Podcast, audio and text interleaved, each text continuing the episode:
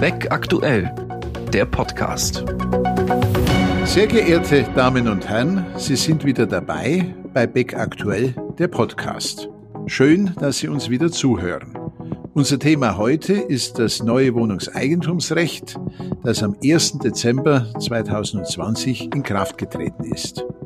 Ich freue mich sehr, heute als Interviewpartner Herrn Dr. Elzer begrüßen zu dürfen. Herr Dr. Elzer ist Richter am Kammergericht in Berlin und hat sich durch zahlreiche Veröffentlichungen zum Wohnungseigentumsgesetz ausgezeichnet. Er betreibt auch eine eigene Online-Plattform und bestreitet Fortbildungsveranstaltungen zum Thema Wohnungseigentum.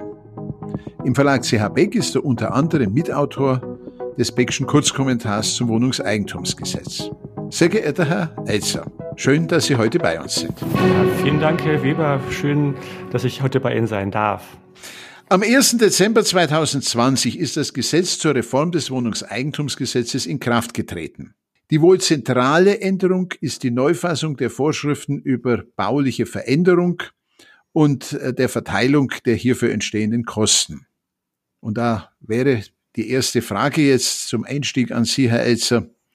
Was ist in den einschlägigen Paragraphen 20 und 21 des Wohnungseigentumsgesetzes nach dem Stand vom 1. Dezember 2020 neu gegenüber früher? Ja, ich will gerne dazu ausführen, wobei ich äh, im weiteren Podcast vielleicht noch mit Ihnen auf die Frage eingehen darf, ob es wirklich sich um die zentrale Änderung handelt. Mir ist bewusst, dass gerade aus Sicht der Verbraucherschützer diese Vorschrift besonders in den Fokus genommen wurde und äh, auch im Rechtsausschuss, in dem ich teilnehmen durfte, sich besonderer Kritik ausgesetzt sah. Wenn man ehrlich ist, dogmatisch, strukturell ist es nicht die zentrale Änderung, sondern möglicherweise nur eine Änderung, die in besonderer Weise in die Augen der Wohnungseigentümer gekommen ist. Aber äh, ich will mich der Frage natürlich stellen, und was hat sich geändert? Dazu ist es vielleicht am besten, dass wir uns kurz fragen, wie war es bislang? Das Gesetz kannte bis Ende November letzten Jahres zu baulichen Veränderungen den Paragraph 22 WEG und er hatte im Kern drei Absätze. Der eine Ende, äh, befasste sich mit den baulichen Veränderungen. Dann gab es einen Absatz zwei, der sich mit Modernisierung befasste und einen Absatz drei, der sich mit modernisierenden Instandhaltung befasste. Was war die Idee? Ähm, der Gesetzgeber muss sich ja der Frage stellen, in welcher Weise ein Wohnungseigentümer in die Substanz des gemeinschaftlichen Eigentums eingreifen darf, wenn es sich nicht um eine Erhaltung handelt. Das ist eine ganz andere Frage, wenn wir sie reparieren wollen, die Immobilie. Dann gibt es eigene Vorschriften, gab es bislang, gibt es auch im neuen Recht. Hier sind wir ja im Bereich, wo wir nichts reparieren, sondern wo wir was Neues schaffen wollen. Ob es nun ein Balkon ist, ob es ein Gartenhaus ist, ob wir das Gebäude aufstocken wollen. Also es geht nicht um Reparaturen, sondern es geht um eine, eine Änderung äh, des Äußeren, ohne dass es durch eine Reparatur dafür einen Anlass gab.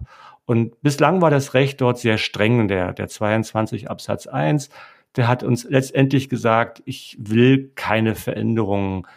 Veränderungen müssen alle Wohnungseigentümer zustimmen, wenn sie ihnen nachteilig sind. Und die Rechtsprechung war bislang der Auffassung, eigentlich ist jede bauliche Veränderung nachteilig. Das hat also ein sehr, sehr hohes Quorum verlangt und deswegen gab es äh, rechtmäßige bauliche Veränderungen fast nie. Das hat der Gesetzgeber bereits im Jahr 2007 zum 1. Juli zum Anlass genommen, ins WEG einzugreifen. Er schuf den 22 Absatz 2, die Modernisierung, sagte, na gut, wir wollen nicht, dass unsere Anlagen versteinern. Wir wollen schon in gewissem Maße Eingriffe erlauben, vor allen Dingen dann eben, wenn sie, wie auch im Mietrecht, der Modernisierung der Immobilie gilt ob das nun dem Klimaschutz gilt, ob es äh, eine energetische Sanierung ist, ob wir die allgemeinen Wohnverhältnisse verbessern wollen oder den Gebrauchswert. Er hat den 22.2 geschaffen mit einem sehr hohen Quorum. Er hat gesagt, wir brauchen dort eine Dreiviertelmehrheit. Die müssen bestimmte Miteigentumsanteile repräsentieren. Und er hat versucht, damit den gordischen Knoten zu durchschneiden, was ihm aber nicht gelungen ist.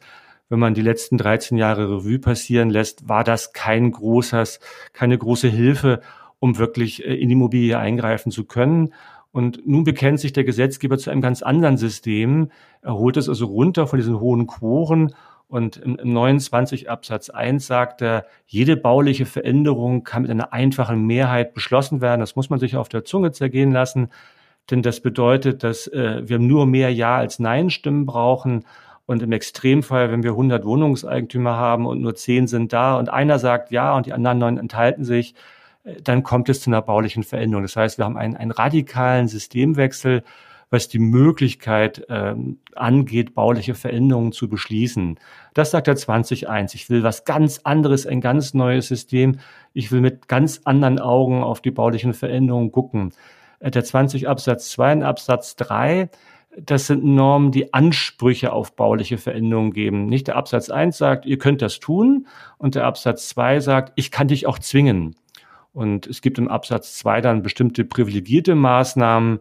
Am prominentesten ist ja sicherlich der, der Barriereschutz, also die, die Möglichkeit, in die Immobilie einzugreifen, wenn ich einer körperlichen Behinderung unterliege oder eben auch ähm, die Lademöglichkeit für unsere Elektromobilität. Äh, der Absatz 3, den wir dort auch haben, der auch einen Anspruch gibt, sagt im Prinzip, wenn ich äh, baue und ihr seid damit einverstanden, auch wenn ihr einen Nachteil habt, dann habe ich auch einen Anspruch drauf. Und der Absatz 4 will so eine gewisse Sperre aufstellen, aber wenn man ehrlich ist, ist die nichts wert, denn der Gesetzgeber sagt selber, er kann sich gar keinen Fall vorstellen, wo es mal nicht möglich wäre, in die Immobilie substanziell einzugreifen. Das heißt, der 20 ist ein echter Systemwechsel und der ging natürlich so nicht einfach, denn man muss es unterfüttern. Und das ist die Idee des Paragraphen 21. Ähm, eine Norm, die sich nur Umlageschlüsseln widmet, jedenfalls im Kern, neben einigen Nutzungen. Und er sagt eben, wer trägt die Kosten baulicher Veränderungen? Und da hat er ein neues System gemacht. Und wenn man es etwas plakativ sagen will, sagt er, es geht darum, wer die Musik bestellt, der bezahlt sie. Nicht der 21 Absatz 1 sagt eben dort, wenn du dir etwas gestatten lässt, was du vorher verlangt hast, zum Beispiel diese Lademöglichkeit, die von mir schon erwähnt war, dann musst du sie eben auch bezahlen. Und zwar nicht nur die Errichtung musst du bezahlen, du musst auch die Erhaltungskosten bezahlen und auch künftige Kosten, äh, die damit anfallen. Und der 2021 Absatz 3, der sagt das auch. Da sagt er eben, die Ja-Stimmen zählen. Und ähm, dabei hätte man es auch belassen können. Der Gesetzgeber wollte aber, und das ist vielleicht kritisch zu sehen, eine Norm schaffen, wo dann auch mal alle Wohnungseigentümer die Kosten zu tragen haben einer baulichen Veränderung. Das ist der 21.2. Und da ist so die Idee, und im ersten Zugriff ist es auch äh, sehr sinnvoll und äh, passend, wenn sich die Kosten amortisieren. Wir greifen in die Substanz ein, wir sanieren energetisch, wir machen dort eine neue Dämmung drauf und nach einigen Jahren ist aber alles gut. Letztendlich äh, haben wir weniger Kosten zu tragen, als wir nach einer Gesamtsaldo zu tragen hätten. Dann sollen es doch alle tragen. Das passt sicherlich. Und dann hat er sich eben auch noch zu einem zweiten Modell bekannt, hat gesagt, na ja, äh, wenn in der Versammlung sich doch eine ganze Reihe von Wohnungseigentümern für eine bauliche Veränderung erkennen, also wenn viele dafür waren, äh, dann sollen doch alle die Kosten tragen, es sei denn, das Ganze wäre unverhältnismäßig. Ähm, das regeln die 21.1 bis 3. Der, der 4 gibt einen Anspruch darauf, später an der baulichen Veränderung teilzunehmen. Und der Absatz 5 des 21, das ist eine merkwürdige Beschlusskompetenz, mit der man eigentlich nur beschließen kann, was in den vorherigen Absätzen auch steht, aber er führt vielleicht schneller zur Rechtssicherheit. Wenn wir es zusammenfassen, heutzutage sind bauliche Veränderungen sehr viel leichter möglich als bislang. Es gibt zwei Normen, die mir einen Anspruch geben und wir versuchen das aufzufangen, dieses Problem, dass man jetzt sehr leichter reinkommt in die Substanz der Immobilie, indem wir im Prinzip nur den Eigentümern die Kosten auferlegen, die die baulichen Veränderungen wollten. Es sei denn, die Kosten würden sich doch relativ rasch amortisieren oder viele Eigentümer waren für die bauliche Veränderung.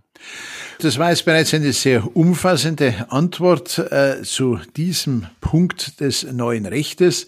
Äh, ich meine, äh, eine bauliche Veränderung, die zu einer Verschönerung oder gar Verbesserung der Anlage führt, da sind alle dafür. Äh, Probleme gibt es ja bei den Kosten.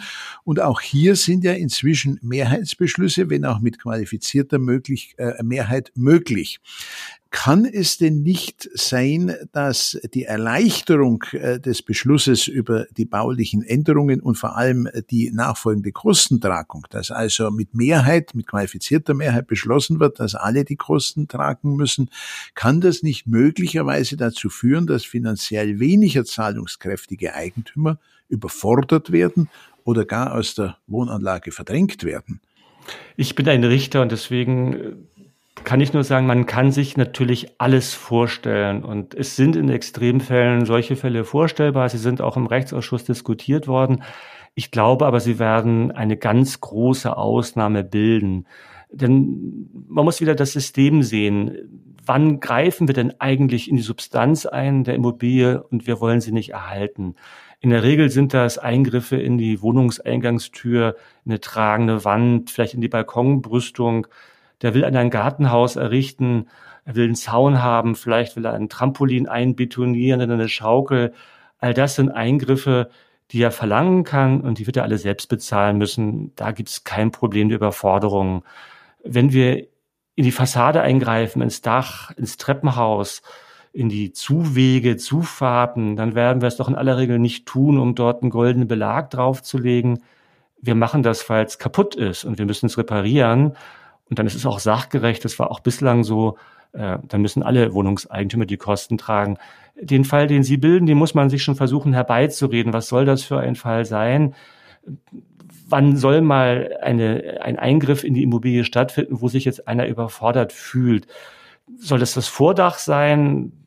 das ist erwähnt worden im Rechtsausschuss, das werden keine Kosten sein, wo ich mich wirklich überfordert sehe als Einzelner und aus der Anlage verdrängt werde. Wenn es um die Aufstellung von Balkonen geht, da wäre es ja mal möglich.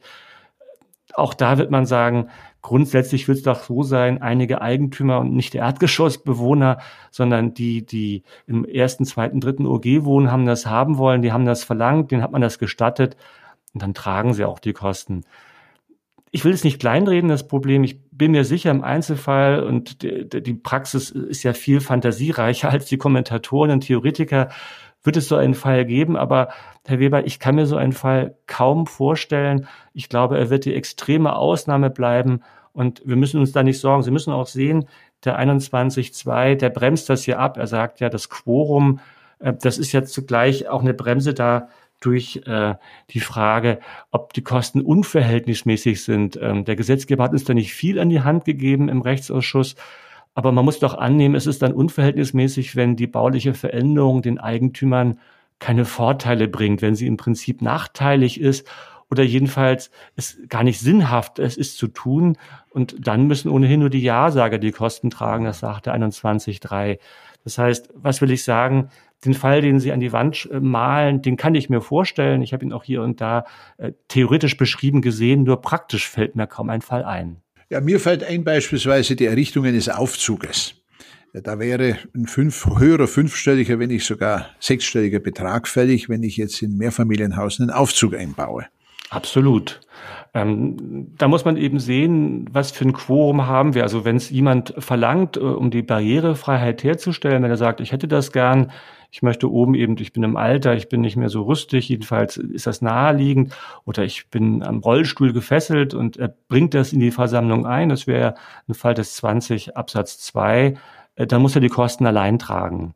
Das sagt ja auch der 21 Absatz 2 ausdrücklich, es müssen Maßnahmen sein jenseits äh, dieses Verlangens. Es müsste also wirklich sein, dass sich eine, eine große Mehrheit in der Anlage findet, die sagt, unsere Anlage soll eben nicht veraltern, sie soll nicht versteinern. Wir wollen jetzt künftig ähm, dort ein, ein Personenaufzug haben. Und, und da muss man sagen, das will der Gesetzgeber. Also wenn wirklich so viele Eigentümer äh, ein Interesse daran haben, dass ihre Immobilie eben nicht auf dem Stand der 50er, 60er oder 70er Jahre stehen bleibt, sondern dass wir uns eben äh, ein, ein, ein Jetzt-Standard nähern, dann ist das gewollt. Das kann im Einzelfall dazu führen, dass die Kosten wirklich hoch sind. Und dann mag es im Einzelfall auch sein, dass ein Eigentümer sich von seiner Immobilie trennen muss. Aber äh, das ist sozusagen systemimmanent. Er hat sich eben dafür entschieden, nicht real geteilt zu erwerben. Er hat sich entschieden, mit anderen gemeinsam eine Immobilie zu haben. Und wenn sich eine große Mehrheit gefunden hat, diese Immobilien nun künftig zu ertüchtigen und zu sagen, wir brauchen so einen Personenaufzug, unser Haus ist schon lange nicht mehr in dem Standard, wie wir es erwarten dürfen. Unsere Gesellschaft wird ab 2050 jeder zweite wird über 50 äh, Jahre alt sein, wir, wir brauchen diese Einrichtung, dann scheint mir das letztendlich nicht unverhältnismäßig zu sein. Aber auch da wird es Extremfälle geben und ich bin mir sicher, da kann die Rechtsprechung helfen. Wenn ich auch noch einen Punkt sagen darf, ich hätte mir natürlich ein höheres Quorum gewünscht. Ich hatte ja auch Stellung genommen gegenüber dem Gesetzentwurf und ich selber hatte gesagt, es sollte nicht drei Viertel der Eigentümer in der Versammlung sein, sondern es sollten drei Viertel sämtlicher Wohnungseigentümer sein. Nur äh, das Platzett fand beim Gesetzgeber kein Gehör. Sie hatten ganz äh, zu Beginn, als es darum ging, welche baulichen Veränderungen verlangt werden können, unter anderem die auch aus äh, Gründen der Energiepolitik gewünschte Schaffung von Lademöglichkeiten für elektrisch betriebene Fahrzeuge genannt. Äh, was ist da nun genau vorgesehen und vor allem, auf welchem Weg kann verlangt werden, dass entsprechende Einrichtungen in der Tiefgarage in der Regel vorgesehen werden? Wie kann das umgesetzt werden? Wie soll jetzt ein Eigentümer, der stolzer Besitzer eines neuen E-Autos ist, vorgehen, wenn er möchte, dass dort an seinem ihm gehörenden Tiefgaragenstellplatz die entsprechende Lademöglichkeit geschaffen wird? Die Frage stellen Sie sehr praktisch. Wir wollen sie praktisch beantworten. Er müsste dem äh, Verwalter mitteilen, dass er seinen Stellplatz entsprechend ertüchtigen möchte im Hinblick auf das von ihm erworbene Fahrzeug. Der Verwalter würde den äh, Wunsch auf die Tagesordnung der nächsten Versammlung nehmen. In der Versammlung würde dann normalerweise, wenn es richtig läuft, dem Eigentümer dieser Wunsch auch gestattet werden wird also erlaubt werden, das entsprechende zu tun. Der 20 sieht dort zwei Wege vor, aber bei der Lademöglichkeit, bei der Wallbox in der Tiefgarage wird es in der Regel so sein, dass man ihm das gestattet. Ähm, dann hat er die Erlaubnis bekommen. Er wird sich dann mit einem Werkunternehmer ins Benehmen setzen müssen, der ihm das dann entsprechend installiert. Die Kosten muss er sowieso tragen und die künftigen Kosten regelt das Gesetz, die hat er auch zu tragen. Das ist sozusagen der einfache Fall. Äh, der etwas schwere Fall ist, dass ihm es nicht gestattet wird, obwohl er ja einen Anspruch hat. Äh, dann muss er kämpfen, dann muss er das Gesetz nennt eine Beschlussersetzungsklage erheben und diese Klage wird Erfolg haben, denn er hat einen Anspruch. Ähm, dann dauert es natürlich länger, aber auch dieser Anspruch ist eben problemlos dann durchsetzbar und spätestens, wenn er durchgesetzt ist, ist die Gestattung in der Welt. Gut, äh, das dauert natürlich möglicherweise etwas. Äh, das Verfahren äh, vor dem Wohnungseigentumsgericht ist auch nicht in einer Woche abgewickelt. Also man muss dann grundsätzlich den Eigentümern schon empfehlen, zuerst für die Lademöglichkeit zu sorgen und dann erst das neue Auto zu bestellen. Gut, Sie hatten jetzt eben auch schon den Verwalter erwähnt. Hat sich auch für die Verwalter nach dem neuen Recht etwas geändert? Ich hatte ja gleich am Anfang äh, des Gesprächs gesagt, ich meine, die bauliche Veränderung sei nicht die zentrale Veränderung. Die zentrale Veränderung, äh, das ist der Eingriff in das Leben des Verwalters. Der Verwalter stand äh, bislang auf drei Füßen. Er war Vertreter der Wohnungseigentümer, er war Vertreter und Organ der Gemeinschaft der Wohnungseigentümer und er hatte ein reiches Portfolio an eigenen Aufgaben, die Einberufung der Versammlung, die Erstellung der Jahresabrechnung und des Wirtschaftsplans, das waren seine Aufgaben. Und das war auch gut so. Das war eine zentrale Idee. Und wenn wir jetzt ein bisschen historisch werden wollen, äh, das WEG ist ja aus dem Jahre 51. Äh, dem Gesetzgeber war bekannt, dass es vorher eine ähnliche Rechtsform gab, das Stockwerkseigentum. Das hat nicht funktioniert. Die Häuser heißen in Baden-Württemberg immer noch Händel- und Streithäuser. Und man hatte die Idee, wir wollen da was reinsetzen, was sich zwischen die Eigentümer stellt, als neutrale Stelle, das war der Verwalter. Und ganz bewusst hat er eben eigene Aufgaben bekommen.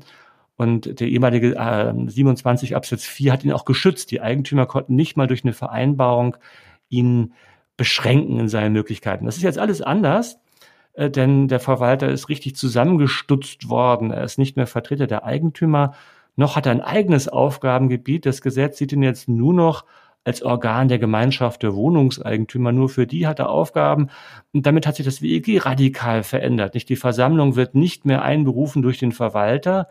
Sie wird durch die Gemeinschaft einberufen, und zwar durch ihr Organ, den Verwalter. Nicht mehr der Verwalter legt die Jahresabrechnung oder den Wirtschaftsplan vor. Es tut die Gemeinschaft der Wohnungseigentümer, vertreten durch ihr Organ. Und die Gemeinschaft der Wohnungseigentümer muss auch Einsicht in die Verwaltungsunterlagen ermöglichen durch ihr Organ den Verwalter. Das heißt, die Stellung des Verwalters hat sich radikal geändert von einem sehr mächtigen Mann in der Gemeinschaft mit eigenen Rechten, die die Eigentümer nicht beschneiden konnten, ist er zurecht gestutzt und ist jetzt nur noch Organ der Gemeinschaft der Wohnungseigentümer.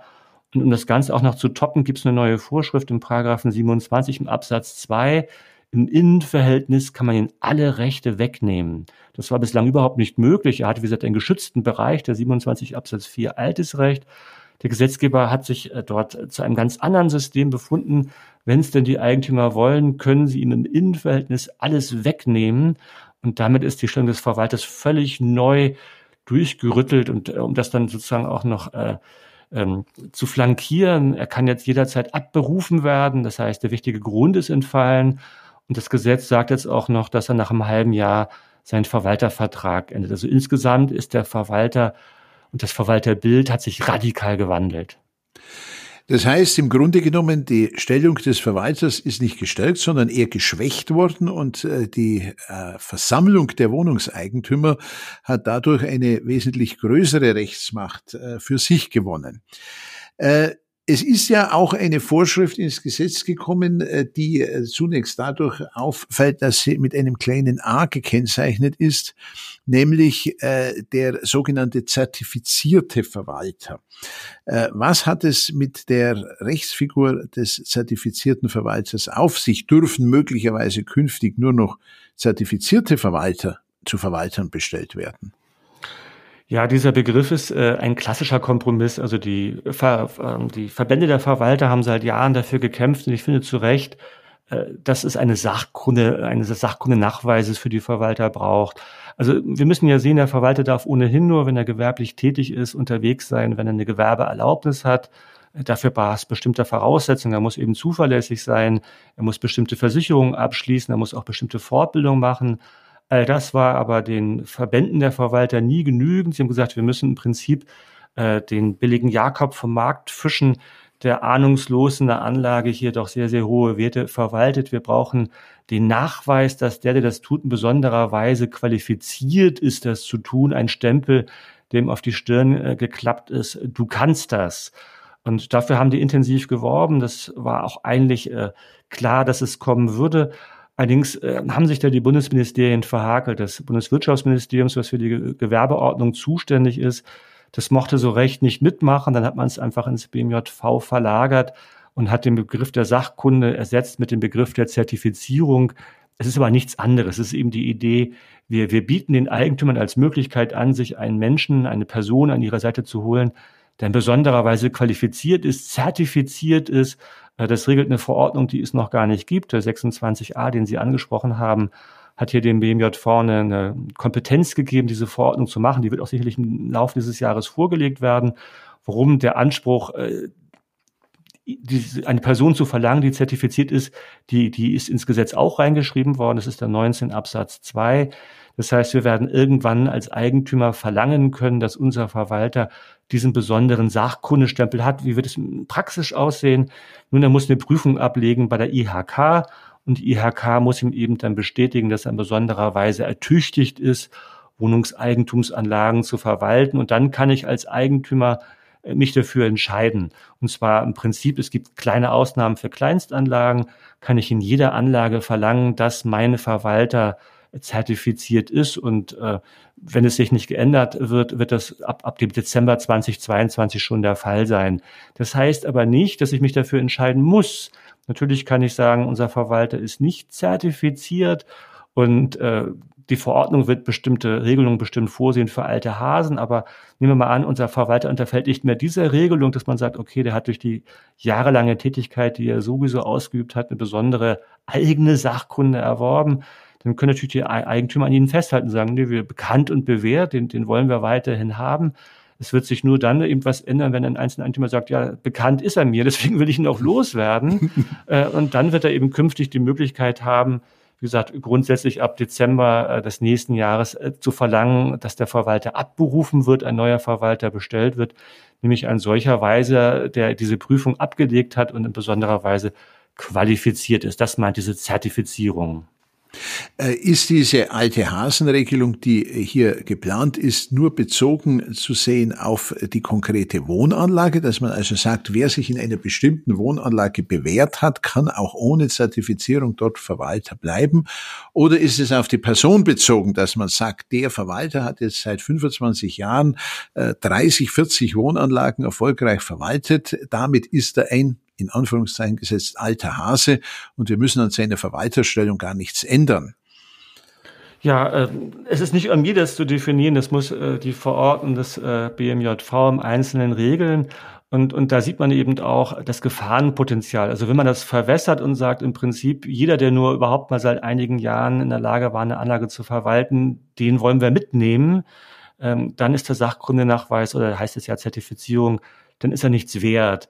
Wenn wir das sehr, sehr eng ziehen, dann wird man den Markt sehr stark regulieren. Es wird ein Drittel, die Hälfte, also was weiß ich, wie viel es genau sein werden, Menschen letztendlich dann aber angesehen werden müssen als nicht ausreichend qualifiziert. Die müssen dann die Prüfungen machen. Und da wird man bei vielen feststellen, die können es gar nicht. Insofern, äh, da ist es am Gesetzgeber ein ausgewogenes Maß zu finden, inwieweit will er Menschen vom Markt runterfischen inwieweit ist er bereit zu sagen, na gut, der ist am Markt bereits tätig und die Eigentümer können ihn ja sowieso jederzeit abberufen. Das müssen wir ja weiter sehen. Äh, ich hatte ja schon erwähnt, der 26.1 äh, und Absatz 3 sind jetzt so gefasst worden. Jeder, jede Anlage kann sich jederzeit vom Verwalter ohne weiteres, und zwar auch eigentlich ohne Angabe von Gründen, trennen. Dann lassen wir uns überraschen, wie äh, hier von der Verordnungsermächtigung äh, hinsichtlich des zertifizierten Verwalters äh, Gebrauch gemacht werden wird. Nur noch zu einer anderen Frage. Die Teilungserklärung ist ja neben dem Wohnungseigentumsgesetz in der Regel die Urkunde, die die Verfassung einer Wohnungseigentümergemeinschaft festlegt. Ein sehr spezifisches Problem könnte jetzt dadurch entstehen, dass viele Eigentumswohnanlagen äh, vor vielen Jahren entstanden sind und äh, unter einer ganz anderen Rechtslage dort auch die Teilungserklärungen vereinbart wurden. Widersprüche zwischen den alten Teilungserklärungen aus den 70er, aus den 80er Jahren, aus den 90er Jahren und dem neuen Wohnungseigentumsgesetz sind damit ja möglicherweise unvermeidlich. Äh, dies zum Beispiel kann sein bei den baulichen Veränderungen, dass in einer Teilungserklärung noch steht, ja, Einstimmigkeit und äh, Kostenverteilung auch nur einstimmig, während umgekehrt, wie wir äh, gehört haben, das Wohnungseigentumsgesetz jetzt hier ganz andere Regelungen vorsieht. Wie ist dieser Widerspruch in der Praxis dann zu lösen zwischen der äh, früheren Teilungserklärung, die unter einer anderen äh, Geltung, unter Geltung eines anderen Wohnungseigentumsgesetzes entstanden ist und den Reformvorschriften des neuen Wohnungseigentumsrechts seit dem 1. Dezember. Ja, immer man, muss man sagen, der Gesetzgeber hat dieses Problem gesehen. Er hat es äh, auch versucht zu lösen. Das war 2007 noch nicht der Fall. Äh, wie Sie angesprochen haben, wir haben ja seit 1951 eigentlich in jeder Wohnungseigentumsanlage eine Gemeinschaftsordnung und dort besteht eben nach 10 Absatz 1 Satz 2, früher war es 10 Absatz 2 Satz 2, die Möglichkeit, von den Bestimmungen des Gesetzes abzuweichen, privatautonom sich selbst ein Regime zu geben. Und äh, das haben die Notare natürlich auch bundesweit äh, gemacht. Sie haben von dieser Möglichkeit Gebrauch gemacht. Das heißt, wir werden eigentlich bundesweit keine Anlage haben, die eins zu eins das Gesetz abbildet, sondern man hat dort Sonderregelungen geschaffen. Und der Gesetzgeber hat im Vorfeld Gespräche geführt, vor allen Dingen natürlich auch mit den Notarvereinigungen und hat versucht, dieses Problem durch eine Norm zu lösen. Ähm, den Paragraphen 47 WEG, der nennt sich Auslegungen von Altvereinbarungen. Und im Prinzip ist seine Idee, naja, sofern diese alten Vereinbarungen meinem neuen Recht widersprechen, dann gilt mein neues Recht und nicht die alte Vereinbarung. Und zwar im Zweifel ist das so. Das heißt, wenn ein Eigentümer behauptet, dass das alte Recht weiterhin Geltung beanspruchen kann, dann muss er im Prozess darlegen und beweisen, dass es gewollt war, dass der Notar im Prinzip schon das WMOG, also das Gesetz, über das wir ja gerade reden, im Auge hatte und es sollte sich dagegen durchsetzen. Das lässt sich jetzt leicht erzählen. In der Praxis bin ich mir sicher, wird es die nächsten Monate, nächsten Jahre zu erheblichen Problemen kommen. Ich will nur einige wenige Beispiele nennen, die zeigen, dass es alles dann doch nicht so einfach ist, wie es geschrieben ist. Und das ist zum Beispiel die Frage der Schriftlichkeit einer Vertretungsmacht. Nicht bislang, das Gesetz hat bislang gesagt, also bis zum November letzten Jahres, du kannst, äh, wenn du dir einen Vertreter nehmen willst, in der Versammlung das mündlich tun. Nicht, du gehst für mich in die Versammlung und vertrittst mich dort. Das heißt, das Gesetz hat überhaupt keine Anforderungen gestellt. Das neue Recht verlangt jetzt die Textform und sagt, nee, nee, du kannst, wenn du deine Vollmacht hast, nicht einfach behaupten, die sei dir mündlich erklärt worden.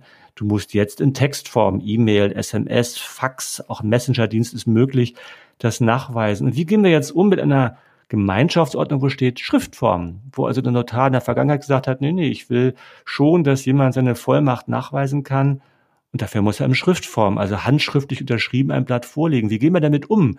Regelt der 47 das? Eigentlich nein.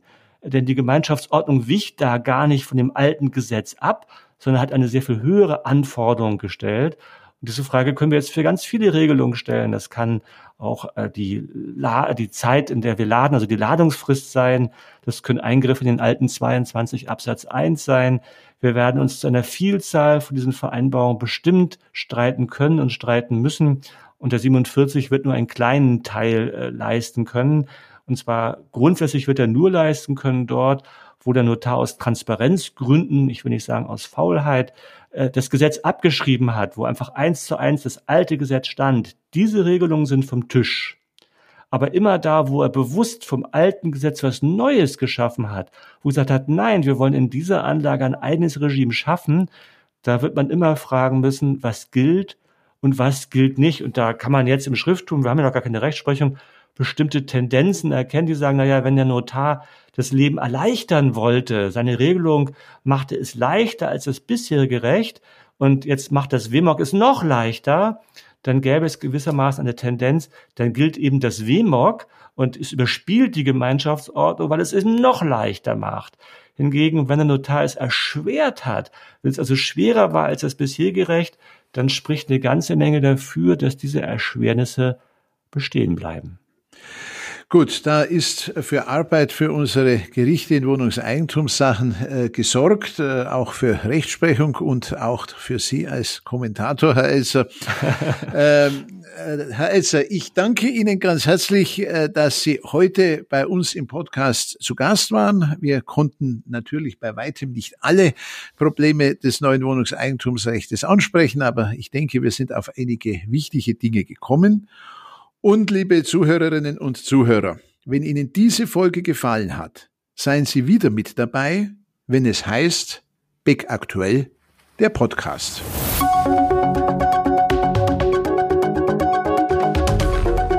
Das war Beck aktuell, der Podcast.